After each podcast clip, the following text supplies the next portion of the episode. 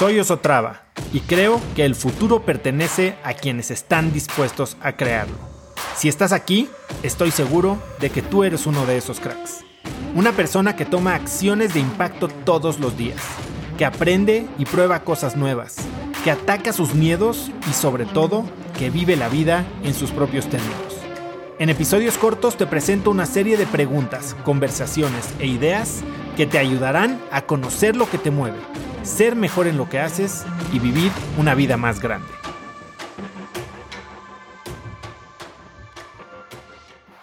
No sé si alguno de ustedes ya leyó el libro de, Bob Iger. Bob Iger fue CEO de Disney y tiene un libro padrísimo que se llama The Ride of a Lifetime. Y Bob Iger creo que pasó veintitantos años en Disney, empezó desde abajo en ESPN y subió la escalera corporativa a ser director general de ESPN, que es una de las empresas de Disney. Y cuando Disney estaba, sale Michael Ovitz, que era el presidente y director general, y, están buscando un nuevo CEO, pues Bob Iger se postula y cuando llega con el consejo le dicen, perfecto, tienes junta en tanto tiempo aquí para presentarnos tu plan estratégico de cómo vas a llevar a Disney a convertirse en, este gigante del entretenimiento que nosotros visualizamos. Se va a Bob Iger, que era un tipo muy inteligente o es, y hace su plan, que tenía creo que 16 pasos, áreas en las que se iba a enfocar y que iba a verdaderamente transformar Disney. Y como todo experto, siempre sabe que hay cosas que no está viendo y sabe que puede aprender de alguien y se rodeó de gente inteligente. Entonces se fue con un amigo suyo que era un gran asesor de él y le muestra su plan. Y la respuesta de este cuate es que le dijo, Bob, tú enseñas este plan de 16 puntos y no te van a dar el trabajo nunca, no solo eso, a ver si no te corren. Porque si no tienes máximo tres prioridades, entonces no tienes ninguna prioridad. Es decir, si tienes más de tres prioridades, no tienes ninguna prioridad.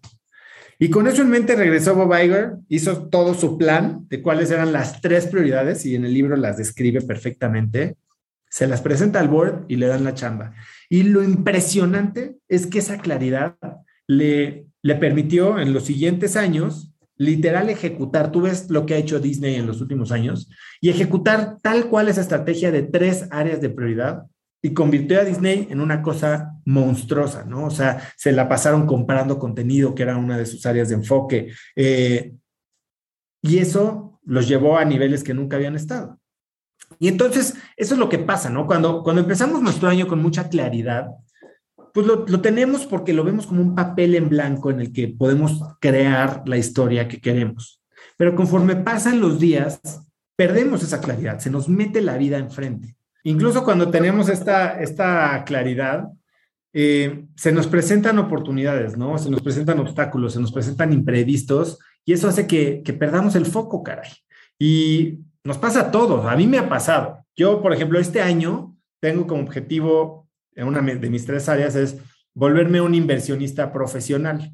Y estoy trabajando y de hecho ayer me entregaron ya la estructura de mi nuevo fondo y estoy muy contento con eso, pero ciertamente me, me ha llevado más tiempo del que esperaba.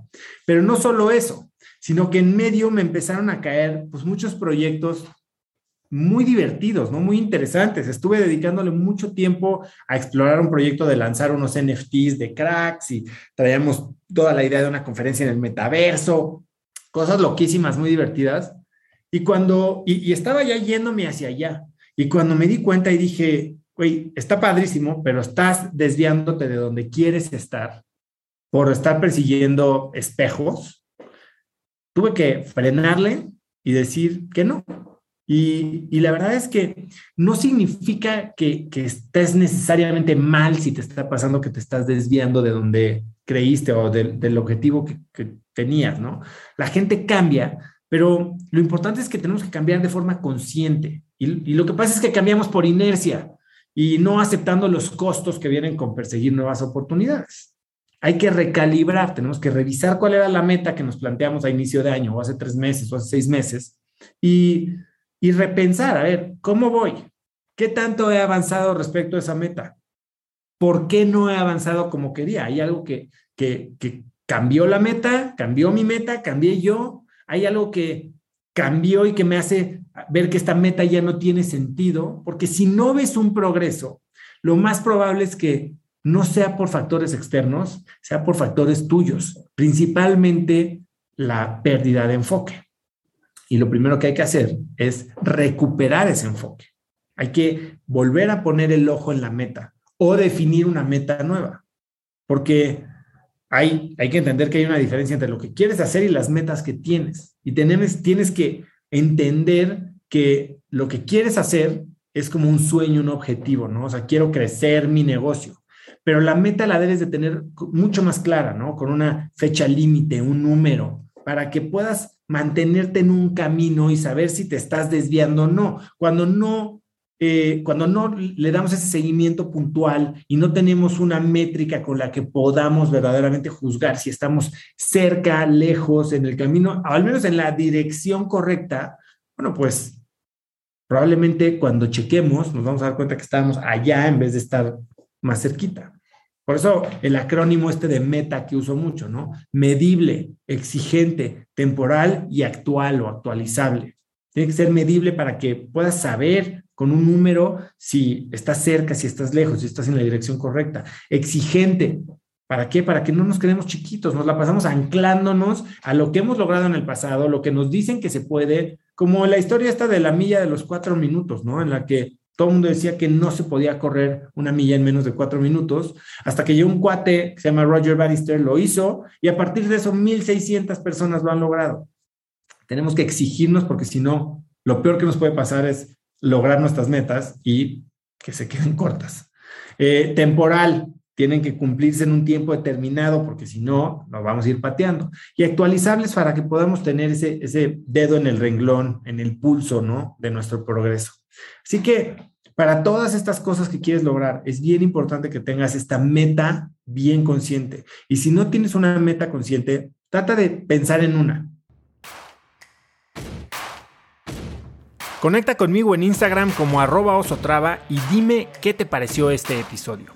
Mi meta es inspirar a una nueva generación de hispanos a vivir vidas más grandes. Y si me quieres ayudar a lograrla, lo mejor que puedes hacer es seguirme en Spotify y dejar una reseña en Apple Podcasts para así subir en ese ranking. En tu reseña cuéntame de qué temas, categorías o personas te gustaría aprender y me aseguraré de leerlas para darte el contenido que quieres. Y no olvides unirte a mi comunidad de cracks en cracksnetwork.com. Es gratis y conectarás con más gente en el mismo camino de crecimiento que tú. Eso es todo por hoy. Yo soy Oso Traba y espero que tengas un día de cracks.